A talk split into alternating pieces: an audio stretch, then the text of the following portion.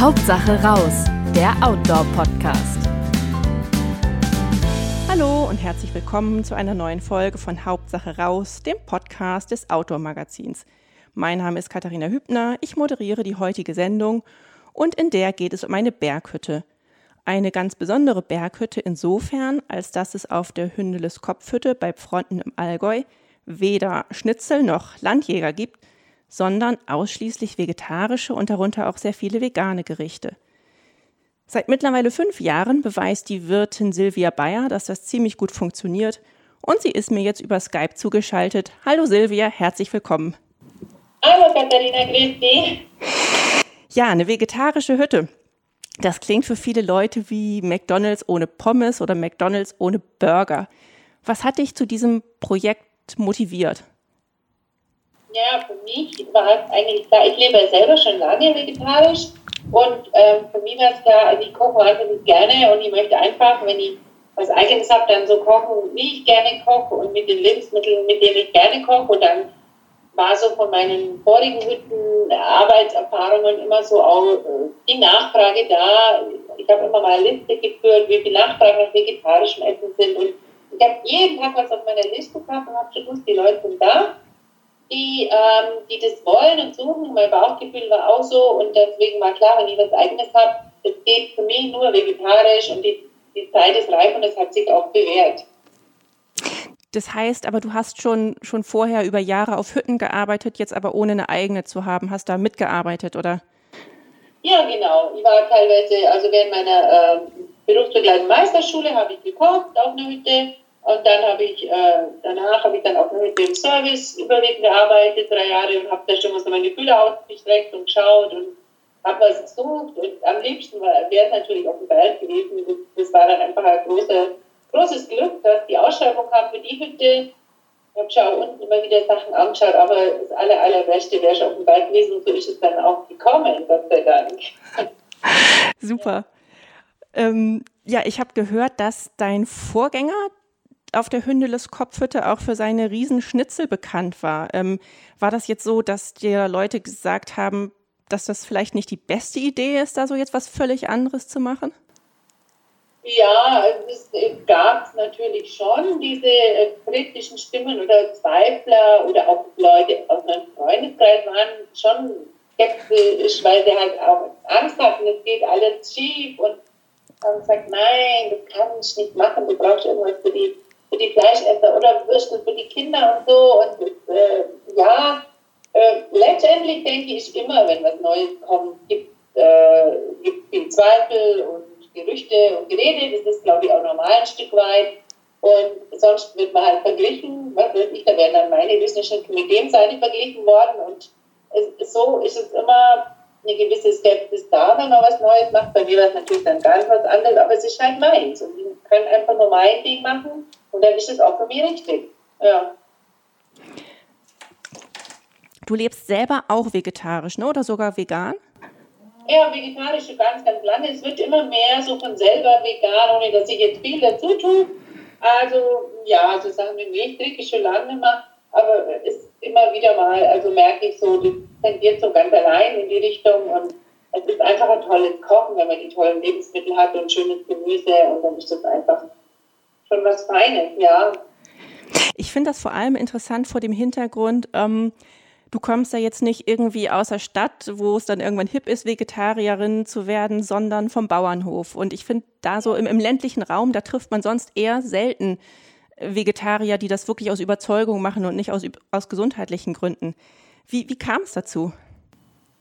Ja, das ist schon, bei mir gab es so eine Art Schlüsselerlebnis, wenn man so will. Ich habe halt, wir sind ganz nah mit dem Vieh aufgewachsen. Also das war einfach eine, eine sehr enge Situation auch teilweise, aber man hat einfach jedes Tier kannt und war einfach, hat gewusst, die mag das jetzt, wenn, wenn du ganz vorne vorbeigehst, die mag streichelt werden, die andere streckt den Kopf her, die andere wieder eher zurück oder so. Man war einfach, man hat die Kälber auch ganz, ganz eng aufgezogen, immer mit und dann war dann, irgendwann habe ich wohl mal die Frage gestellt, wo kommen die eigentlich hin? Die wurden dann immer abgeholt von den Vierhändlern irgendwann. Und damals war das dann so eine, die kamen dann alle nach Italien und wurden dann da gemästet und dann äh, geschlachtet und wieder hergefahren zum Schlachten und so. Dann, dann war das für mich so, irgendwie klar, da will ich nicht mehr mitmachen. Also das war einfach so ein Erlebnis, wo ich so dann angefangen habe zu sagen, nee, da mache ich nicht mehr mit. Und ja, heute ist es so, dass es, also es war jetzt bei uns in der Familie auch nicht so das äh, Extremthema, weil meine Oma ja schon lange so gelebt hat, mütterlicher Zeit. Also das Thema jetzt, dass man auch ganz anders essen kann und so, das war bei uns in der Familie auch immer schon da. Mhm. Meine Oma hat sich so nach Wehrlandkost ernährt und hat da auch mit über 15 Tonnen Pension aufgemacht in Nettelwang. Stopp, stopp, da muss ich nach, stopp, da muss ich aber nachhaken. Deine, also deine Oma war Vegetarierin und hat äh, in Nesselwang eine entsprechende Pension aufgemacht. Das muss dann ja auch schon lange her sein. Und das wurde angenommen tatsächlich. Ja, Genau, das war so in den, die war damals, oder man sich 1900 geboren, sie hat das auch mit, mit 50 gemacht, also irgendwie in den Anfang 50er Jahren, sie war so in der Reformbewegung dann daheim, hat dann so ihren Ernährungsstil gefunden mit der Wehrlandkost, mit also absolute Fleisch, fischlose Kost, auch mit ohne Zucker, ohne Weißmehl und hat dann auch für sich, für die Gesundheit was gesucht und hat das so für sich entdeckt und äh, hat dann eine kleine Pension gehabt, wo auch jeder gesagt hat, wer soll denn da kommen, da will doch keiner hin. Und das, also sie hat immer Gäste gehabt und äh, die einfach das geschätzt haben, das frische Essen. Die hat dann gekocht für ihre Gäste, hat mit denen auch Wanderung gemacht und Gymnastik und das war so ein ganz heitliches Ding, was sie da gemacht hat. Und hat immer ihre treuen Gäste gehabt, die ihre Sommerurlaub gemacht haben. Mhm. Das ist abgefahren, muss ich sagen. Also ja, da fühle ich mich manchmal so wie in ihren Fußstapfen so ein bisschen, weil das war damals auch und jeder hat gesagt, ach nee, und was, wer will denn das und so. Und das war bei mir ja auch so teilweise. Ich gesagt haben, nee, da kommt keiner und das geht keine drei Monate gut. Und ja, und das ist eigentlich das Gegenteil eingetroffen. Und das ist so, in der letzten, ich habe ganz selten auch inzwischen Gäste, die gar nicht wissen. Vorgestern war einer da. Mhm. Fenster, Fenster gesagt, ja, ah, gib's mir was, gib's mir, gib's mir wieder so Wurst. die, die anderen Gäste am Tisch, die das gehört haben, die haben schon gelacht. die lachen dann schon. Dann sage ich, oh, der Wurst, das wird schwierig. ja, aber, und er hat, er hat vor über fünf Jahren, also kurz bevor die anderen dann aufgehört hat er mal hier so eine gute, riesen, knackige Wurst gegessen. dann sage ich, ja, das war dann gerade vor mir noch und du bist jetzt hier äh, eben äh, auf der Hütte mit dem Konzert gelandet. Und er hat gesagt, ach, das habe ich jetzt gar nicht gewusst. Dann hat er gesagt, ja, dann isst du ein Käsebrot. Okay. Dann habe ich das Käsebrot gemacht und habe gesagt, ja, der Herr von Tisch 10 wird seine Wurst abholen. dann habe ich schon wieder lachen müssen und dann hat er beim Zahner gesagt, also die Wurst war sehr gut. Das war super. super. Ähm, das sind so seltene Situationen, wo ich mal habe, weil die meisten wissen es auch schon, die kommen extra eigentlich wegen Essen und das ist so irgendwie, sagen sie, und jede Familie ist ja Veganer oder auch Vegetarier dabei und sagen, Mensch, da können wir alle mit. Und man muss sich überlegen, wie ist die Suppe oder von den Plänen, ist es Rindbrühe oder sonst was, wir machen das auch. Es ist halt durchgängig einfach. Mhm. Durchgängig vegetarisch alles und auch viel Veganes dabei, weil die sind ganz stark im Kommen, die Veganer freuen sich sehr. Ja, das glaube ich. Ich meine, es ist ja auch so, wenn man, wenn man ähm, sich so die, die konventionelle Lebensmittelproduktion anschaut, da ist ja, ähm, also wenn man jetzt sich vegetarisch ernährt und aber konventionelle Milch und Käse und so weiter konsumiert, das ist ja auch alles, wenn man mal ehrlich ist, äh, da ist ja ziemlich viel ähm, Unschönes dabei. Das ist auch ein Trauerspiel, ja. Das ist auch ein Trauerspiel, wie das mit den, mit den Tieren geht, da habe ich mich wirklich auch, ja. ja. ja. Absolut, das ist richtig. Deswegen ist so die Bewegung hin zu dem möglichst ähm, Pflanzlichen ist schon die, die richtige Richtung. Absolut. Und es gibt ganz viele Leute, die so, ein Umdenken haben und die sich einfach freuen auch, dass es so ein Angebot gibt auf dem Berg eben. Mhm. Aber wirst du da auch mal, wirst du mal angefeindet auch? Also ich meine, Nörgler gibt es ja immer und überall. Ja, also ich muss sagen, bei meinen Gästen gar nicht. Also ich habe da, nee, gar keine schlechten Erfahrungen. Ich habe so tolle Gäste, die sich eigentlich nur freuen. Der eine oder andere ist, also wie der jetzt mal verwundert, aber die probieren dann auch mal was aus und sie sagen, oh, das hätte ich jetzt sonst nie gegessen. Die viele Lasagne zum Beispiel, das ist alles gut und man ist auch satt geworden und nö, aber so wirklich, dass sie da, dass sie da so negative Meldungen haben oder Konfrontationen gar nicht. Es entstehen so Diskussionen oft auch zwischen den Gästen. Mhm. Und es ist oft eigentlich so das Gleiche, dass jeder sagt, mein Gott, früher hat man auch nicht so viel Fleisch gegessen und was mir die Viecher alles antun, ist eigentlich grausig und das, äh, ja, es geht eher so in die Richtung. Also, ne, mhm. da habe ich ja, habe ich gar nicht, gar keine irgendwie Anfeindungen oder sonst was. Nee. Und so im, im Dorf jetzt, ähm, also ich meine, klar, du bietest ja Bergkäse und, und Milchprodukte und so weiter an, aber wenn du sagst, dass es eigentlich mehr deine Überzeugung ist, dass man sich davon wegbewegen sollte, langsam, das widerspricht ja so ein bisschen dem, was irgendwie im, im ländlichen Raum im Allgäu verbreitet ist. So ja, der Landwirtschaft. So. Ja, also ich bin generell, das habe ich, war jetzt noch nie so mein Ding, dass ich sage, ähm, ich, ich, bin missionarisch unterwegs mhm. oder, oder äh, hänge häng jetzt mein Konzept an die größte Glocke oder stelle das vorne hin, sondern ich koche einfach so, wie ich gern koche und ich sehe auch, dass die Leute darauf eingehen, nachfragen und dass die Bewegung so da ist und dass immer mehr Leute auch sagen, ich will einfach wissen, wo mein Essen herkommt und, und wenn ich Fleisch oder auch Milchprodukte, also das so am liebsten möchte ich halt wissen, dass es äh, am besten noch die Kühe noch Hörner haben und so weiter. Und wenn man so die Richtung auch unterstützt, ja. ist, ähm, ja, ist es auch für die Landwirte wieder gut, wenn sie sagen, es, sie können sich einfach auch in den Nischen dann behaupten und ja, und immer mehr und immer größer braucht man eigentlich nicht. Ja. Haben wir schon zu viel. Ja, ist richtig. Ähm, Nochmal Stichwort Wurst von eben wovon du ja sprachst. Ähm, ich habe mir natürlich mal deine äh, Speisekarte angeschaut im Internet. Hört sich auch alles fantastisch an. Was ich, was mir auffiel, da sind jetzt auch keine ähm, Ersatzprodukte, keine, was weiß ich, Tofu oder Seitanwurst. Das ist wahrscheinlich eine bewusste Entscheidung.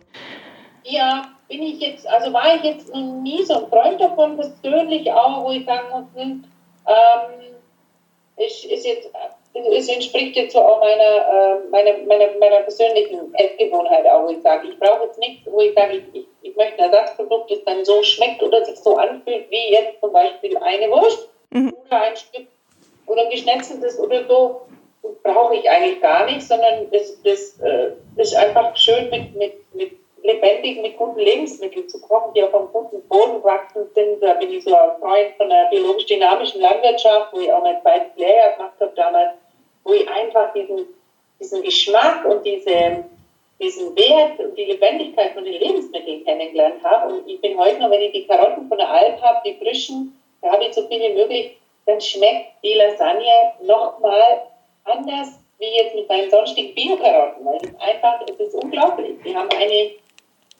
ein Aroma in sich, das ist einfach ein Traum. Du hast, warte, du hast, äh, du hast in, du, du nimmst Karotten von der Schwäbischen, von der Schwäbischen Alb, oder? Mhm. Okay, weil, weil du da noch Beziehungen zu. Ja, damals in ländlicher Hauswirtschaft gelernt habe.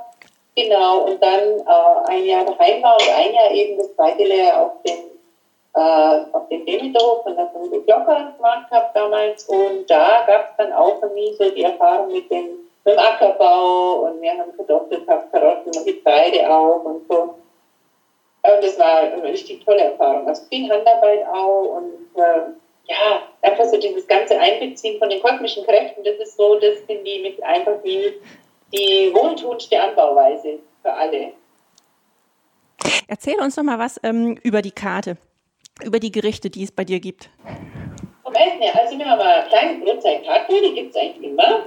Da ist zum Beispiel unser hausgemachte, äh, wir machen Fläschle selber, wir, machen, wir kochen alle unsere Abschnitte auf jeden Tag und machen unsere Gemüsebrühe damit selber, die immer ein bisschen anders schmeckt, aber immer so von diesen Abschnitten einfach, die alle noch Geschmack abgeben, da profitiert.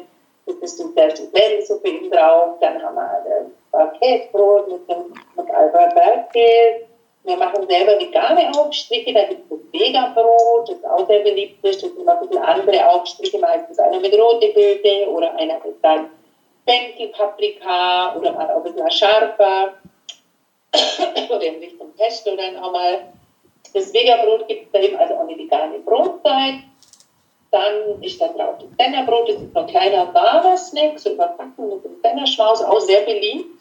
Mhm. Saurigkeit, aber richtig Deftiges, für die, die so mit Zwiebel, mit Bauernsoße.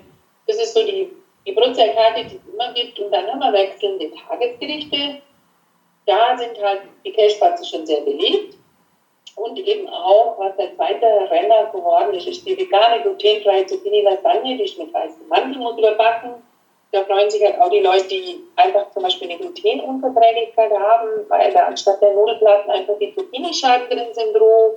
Und die Füllung ist mit Karotte, Kräuter, Tomate und Zwiebel und dann das mit dem Mandel und so backen, das ist ganz toll. Das hört sich total das hört sich total lecker an. Davon habe ich irgendwann sogar auch schon mal gehört. Aber jetzt wäre meine Frage, wird man davon auch satt? Also, weil das klingt auch so nach Low Carb irgendwie.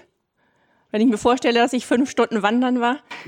Genau, das hat jetzt keine Kohlenhydrate in dem Sinne, im klassischen Sinne, genau. Dadurch, dass, das, dass dann die Cashewnüsse noch drauf sind und es einfach auch eine schöne Portion ist, habe ich eigentlich noch nie jemand, äh, ich, ich versuche die Portionen schon so zu machen und wenn auch jemand sagt, also reicht dem jetzt nicht, also ich darf immer noch Nachschlag sagen, mhm. von der Lasagne ist man einfach so angenehm gesagt, ja. Also ältere Damen oder so, die essen dann genau eine halbe Portion, weil sie sagen, es reicht ihnen, man ist einfach angenehm, hat mehr, ist angenehm satt, aber nicht so schwer und so träge, wie man oft nach einem Teller. Mhm. Ja, Salat dabei. Wir haben Salatschüssel mit oder ohne Bergkäse. Auch bei meinem Biobauer ein auf dem Wochenmarkt. Und das ist immer auch wechselnd bunt nach Jahreszeit. Alles Mögliche reingeschnippelt. Paprika, Tomate, Gurke, Fenchel, rote Beete drüber. Dann machen wir unsere, unsere Kölnle-Mischung. Die rösten wir an. Das ist Buchweizen, Sesam. So ein bisschen Sonnenblumenkerne, die wir anrösten und ein bisschen verzaubern. Und das macht Johanna immer ganz toll. Und das ist so über den Salat auch dann eine ganz schöne, gesunde und leckere äh, Ergänzung eigentlich. Mhm. Die Johanna, das ist deine Tochter, richtig? Ja, genau. Die arbeitet noch zwei Tage in der Woche und macht immer den Abend. Ich habe zweimal lang abends auf, bis neun dann. Und dann kommt sie immer und eine Mitarbeiterin, die machen dann miteinander den Abend. Ist das so ein bisschen Familienunternehmen oder was, was für ein Team hast du da auf der Hütte? Ja, also ich würde schon sagen, das ist so ein internationales Familienunternehmen. Ich habe dann schon zwei, ähm, hier mit meinem zweiten Lehrling. Der erste ist der Ari, den ich übernommen habe. Und die gehören alle so zur Familie auch dazu. Also wirklich, das äh, passt ganz toll. Der hat die Ausbildung bei mir gemacht, zur Fachkraft für Gastgewerbe. Und mein zweiter Ausbildner hat jetzt im August angefangen. Ja, die machen sich alle ganz toll. Wenn du, wenn du sagst international, wo kommen die her? Aus Pakistan zum Beispiel. Mhm. Ah ja. Genau. Die haben sich hier, die haben hier in dem Helferkreis einfach in Nesselwand, ich bin ja aus Nesselwand, ähm, haben die sich einfach, sind die betreut worden und dann auch von einer Freundin und daher der Kontakt und dann, ja, aber ich gesagt, wir probieren es einfach mit der Ausbildung und das war wirklich für beide eine Win-Win-Situation. Also das ist, ist richtig toll. Da haben wir auch zum Beispiel einmal im Jahr haben wir dann einen pakistanischen Tag bei uns. Ausschließlich vegetarische pakistanische Gerichte. Und das ist inzwischen sehr beliebt. Da fragen sie schon immer, wann ist das wieder, wann ist das wieder?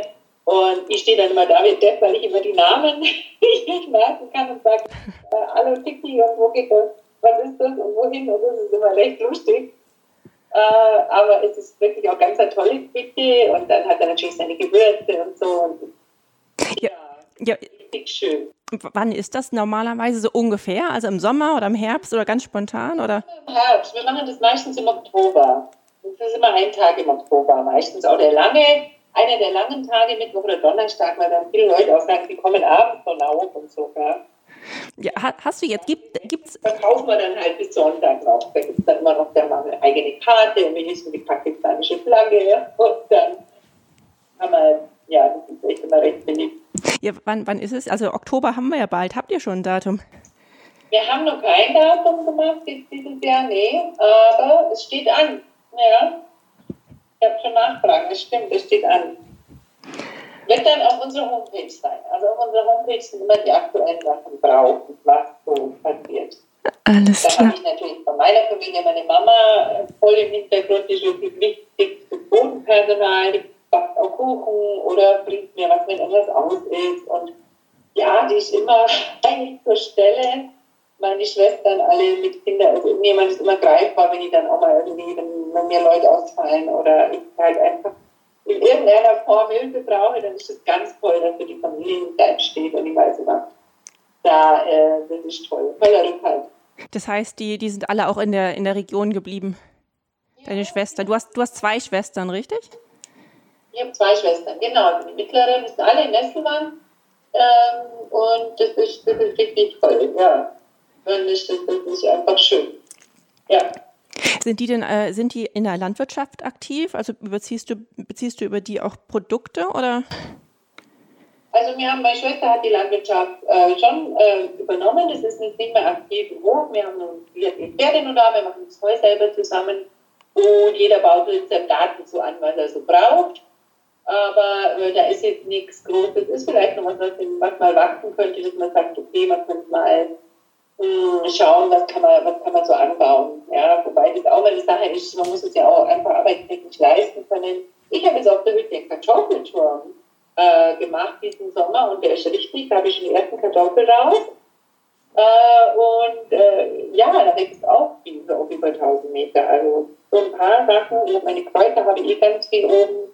Und ansonsten unterstütze ich gerne einfach die Gemüsebiobauern, dass die auch gut was verkaufen können mit mir. Ich muss gerade einmal nachfragen, habe ich richtig gehört Kartoffelturm oder was hast du gesagt? Ja, Kartoffelturm, ja. Wie, wie, wie muss man sich das vorstellen? Ich kenne nur Kartoffelbeete. Ja, weil ich habe jetzt nicht groß, ich habe ja nicht groß jetzt Flächen drumherum oder so, da fand ich die Idee toll. Ähm, also der Plan ist langfristig, dass ich einen Hortus anlege. Ich habe schon angefangen. Das nennt sich Hortus montana. Das ist eine Art, einfach zu Gärtnern, wo immer was blüht. Jetzt mein Anliegen ist eigentlich mehr auch Blüh- und Futterpflanzen für die Insekten zu haben. Mhm. Da habe ich schon eine kleine Blumenwiese. Ich tue da immer Stück für Stück äh, bearbeiten in diesem steilen Gelände um die Hütte herum, mache Mauern mit Steinen, wo dann die Wärme gespeichert wird ähm, und es dann wieder abgibt und es blüht schon einiges. Und äh, auch zu so einem Hortus ist zum Beispiel auch eine Idee, das habe ich aus dem Buch von Markus Gaschke, ähm, der diese Idee äh, in die Welt gebracht hat, dass man einfach äh, mit so einem, zum Beispiel mit so einem Draht, ähm, wie so ein Schafzahndraht, ein bisschen kleinmaschiger, ähm, einen Kreis macht, mit drei Pfählen rum vielleicht, dann, dann kommt da schon gute Erde rein, außenrum Heu, damit die Erde nicht rausfliegt. Und dann schichtest du, während du das voll machst, die Kartoffeln so außen hin. Mhm. Dann wachsen die durch das Gitter so raus. Ah, ja, okay. Das ist toll, das ist, das lustig. Also ich hätte nie gedacht, dass da was kommt, weil ich dachte, Gott, das ist schon, wie kann ein Frucht da und so. Aber auf einmal ist der explodiert. Und der Markus Gastel war auch schon mal bei mir und hat gesagt, also der Doktor, bei uns, ihr habt da so viel Regen im Allgäu. Allmächtig, wenn wir so viel Regen hätten. Ihr weißt, die haben so viel Trockenheit. Und bei uns haben wir doch das Riesenglück, dass es immer wieder genug regnet, dass man einfach, ja, die, die Winter haben und genug Regen haben am Berg einfach. Das ist schon super. Also meine Kartoffeln, meine Bergkartoffeln sind schon was geworden. Super. Aber, das, aber du musst noch zukaufen, oder? Ich meine, ein Kartoffelturm, das ist wahrscheinlich so ein, so, so ein Bruchteil von dem, was benötigt wird. Oder ist der jetzt so riesengroß, dass. Äh, ja. Letztendlich mache ich mit meinem, äh, mit meinem äh, Konrad, meinem, meinem Wehmüterbauer von der Alp, der weiß schon, dass ich jetzt dann mal mit dem Hänger komme und dann hole ich meine ähm, 10 bis 15 Sack Kartoffeln und, und die Karotten eben auch und äh, die kann ich dann auch so lagern und die gehen dann einfach weg. Da gibt es auch Bratkartoffeln, die sind auch ganz beliebt jetzt ein paar Stück Bratkartoffeln oder Pellkartoffeln mit einem schönen Dip, mit einem veganen oder mit einem Kräuterdip und ja, was halt so ein bisschen, ein bisschen die Jahreszeit dann auch hergibt. Die Alplinsensuppe ist auch total beliebt bei uns, wo ich jetzt wirklich dachte, nein, ich mache im Sommer mal eine Pause, aber die Leute haben immer nach unserer Linsensuppe gefragt. Auch die Albleise, die auf der Schwäbischen Alb wieder heimisch wurde, ganz eine tolle, feine Linse mit einem super Geschmack, ganz eine tolle Konsistenz auch. Ja, die, die sind super, ich kenne die. Ich wohne ja hier neben der Schwäbischen Alb. Das ist äh, echt eine feine Sache. Genau, die wurde ich auch gesagt. Genau. Mhm. Da bringt es mir natürlich auch, weil da macht man einen Ausflug, da kommt dann ein Auto voll und bringt mir das auch. Das ist schon toll. Wie sieht denn eigentlich so ein typischer Arbeitstag auf der Hütte aus? Das ist ja wahrscheinlich irgendwie, der ist wahrscheinlich recht lang, oder?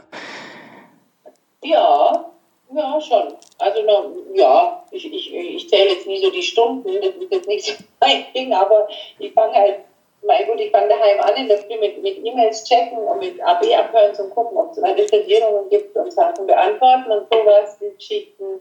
Und dann ähm, eine Runde im Ort, hole nochmal frisches Brot, was ich brauche, oder auf den Markt, nach Kempten, das Wochenmarkt, zweimal in der Woche, ja, kaufe mir die Sachen ein. Ähm, normal fängt einer von uns um neun oben an oder wir alle zusammen dann spätestens um halb zehn singen. Wir mhm. vorbereiten, um elf machen wir auf ja, es geht, geht los. Also es geht Kühlschränke füllen, ähm, das ganze Geschnippel ist bei uns viel im Testbad, machen wir alle von Hand. Das ist dann schon, also machen wir schon Mengen, so 10 Kilo Mehl auf einmal. Hui. Aber dann doch, also muss man auch machen. Also richtig den Teig gut bearbeiten und dann ist die Küche relativ klein. Also sagen wir so ein bisschen eine wichtige Sache, wann macht man was, damit man dann mit den vier Platten auskommt, wenn es losgeht. Und dann kommen die ersten Gäste auch schon halb elf, elf, je nach Wochentag oder Wetter und können sich natürlich schon immer hinsetzen und auch schon was trinken. Und um halb zwölf gibt es dann Essen. Ja, und dann bin entweder kommt der Ali, der, der ist wirklich top, der macht alles, der kocht super, der ist äh, total fit. Und ähm, ja, oder, oder, oder ich, je nachdem, wir wechseln uns da ein bisschen ab, bin ich im Service und die die Gäste inzwischen kommen sie ans Fenster, bestellen da und holen es am anderen Fenster ab und kommen an einen extra Tisch zum Zahlen. Also das hat sich jetzt so bewährt in der jetzigen Situation, dass wir so ein bisschen nicht mehr so viel laufen und hingehen und das ist eigentlich eine ganz fixe Lösung, haben wir festgestellt. Auch viele Plätze und Übungen geschaffen mit einzelnen Plätzen, wo viel Platz ist, Terrasse ist lustiger. Das hat sich alles bewährt bei uns. Und dann geht es einfach so nonstop durch, oft so bis vier, fünf, dann wird mal ein bisschen ruhiger, manchmal aber auch nicht wenn so die Landabende sind, dann kommen die Leute auch nach der Arbeit noch oder dann kommen die Kaffeetrinker, die dann noch unsere guten hausgemachten Kuchen sehr schätzen. Die Hanna macht veganen Kuchen, sie macht veganen glutenfreien mhm. Wochenende immer. Oma macht einen himmlischen Festkuchen, Dinkelnuss, Mohnkuchen. Also die sind einfach schon sehr beliebt, die, die hausgemachten Kuchen einfach. Mhm. Ja und der Bio-Kaffee. Und also die Leute haben schon, die schätzen das schon auch, dass, dass man dann so schöne Auswahl hat. Und wir haben ganz viele verschiedene Tees einfach auch, wo sie sich dann aussuchen können. Und dann, äh, ja, ist letztendlich äh, im Sommer oder wenn es dann wieder dunkler wird, äh, ist schon um fünf, halb sechs wird es dann ruhiger. Ja, und dann, dann fängt man mit Aufräumen und Küche putzen und es ist dann immer nur so ein bis zwei Stunden plus, bis dann alles fertig ist, je nachdem, was zu tun ist. Ja, und dann bin ich normal so zwischen sieben und acht daheim, wenn es ein relativ ja, normaler Tag ist. Aber es gibt auch immer wieder mal feiern oder dann mal Ausnahmen. Aber so in der Großen und Ganzen sind es so. Bleibt da noch Zeit für bleibt da noch Zeit für Hobbys oder sowas oder sowas wie Urlaub? ich bin ja Urlaub, ja, ich habe dann, ich nutze schon, also ich habe jetzt die letzten Jahre schon immer mal die, die ruhigen Phasen genutzt, oder ich bin jetzt nicht so der, der viel weit Wegflieger, aber äh, im November ist so eine ruhige Phase, und wenn ich da mal irgendwie, ach, vielleicht mal fünf Tage in Rom, letzten November, das war einfach schön, so. Äh, oder im Prinzip bin ich auch gerne bei uns im Alter unterwegs oder ähm, ja, erkunde mal so wieder die Gegend und äh, erhole mich da eigentlich auch sehr gut. Ja. Ich habe jetzt nicht so, ich habe mit 50 den Wunsch gehabt, das ist ja schon fünf Jahre her, ich gesagt so, ich will einmal in meinem Leben in die Karibik. Das ist mein Wunsch mit meinen Kindern und dann haben die Jungs alle gesagt, oh, dann müssen wir gleich nach Kuba. Und dann haben wir das gemacht. Ja, das war eigentlich so der letzte große Trip, wo ich gesagt habe, okay, ähm, das war auch toll, ist schön und aber so momentan geht mir so, dass ich sage, aha, ja, bin ich jetzt da nicht groß irgendwo hin und äh, ja, ich hole mich auch sehr gut daheim. Ja.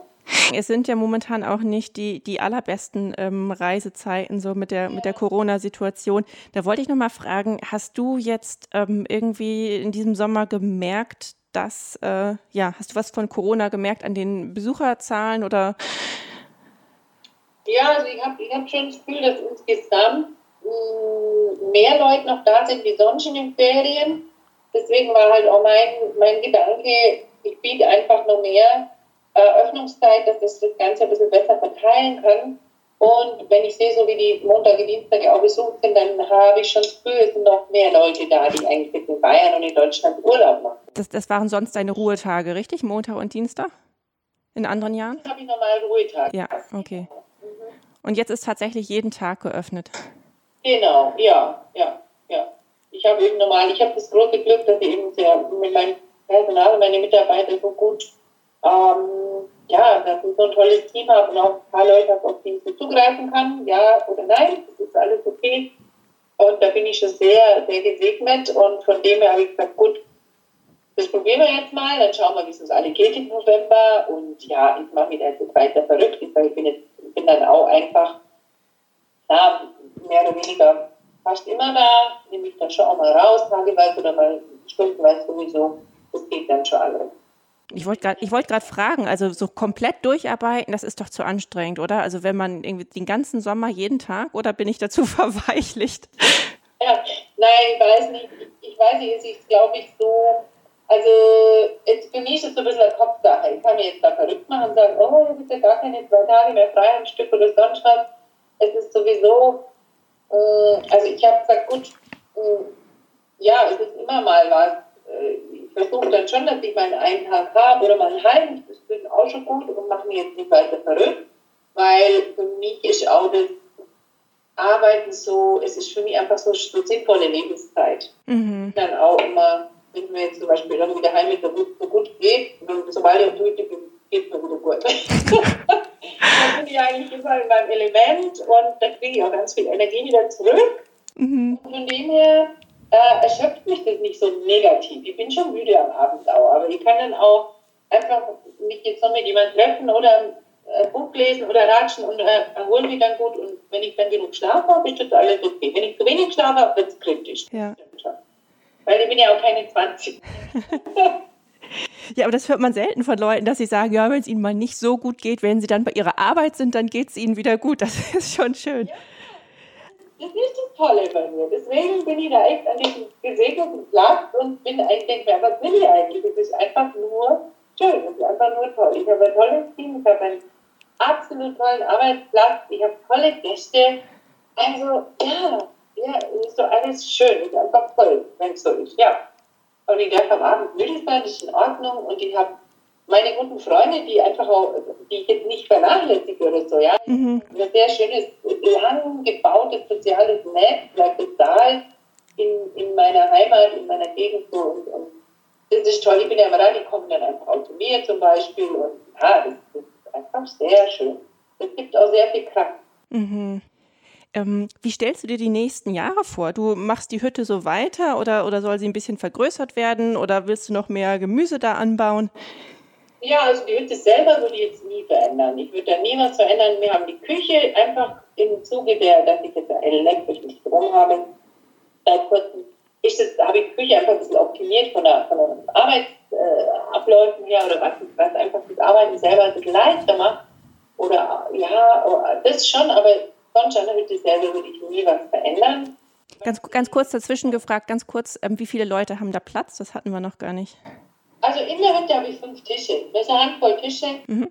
Und also wenn dann schon mal 30, 35 ist dann schon knackig voll, ja. Dann ist es schon, also alles zwischen 25 und 30 ist okay. Ja. Und außenrum, da ist es jetzt schon, da verteilt sich dann schon. Also da gibt es dann Platz für, für, mehrere, die dann einfach so richtig um die Hütte rum auf sich verteilen und zwischen, mit verschiedenen Tischen, kleine, größere und so.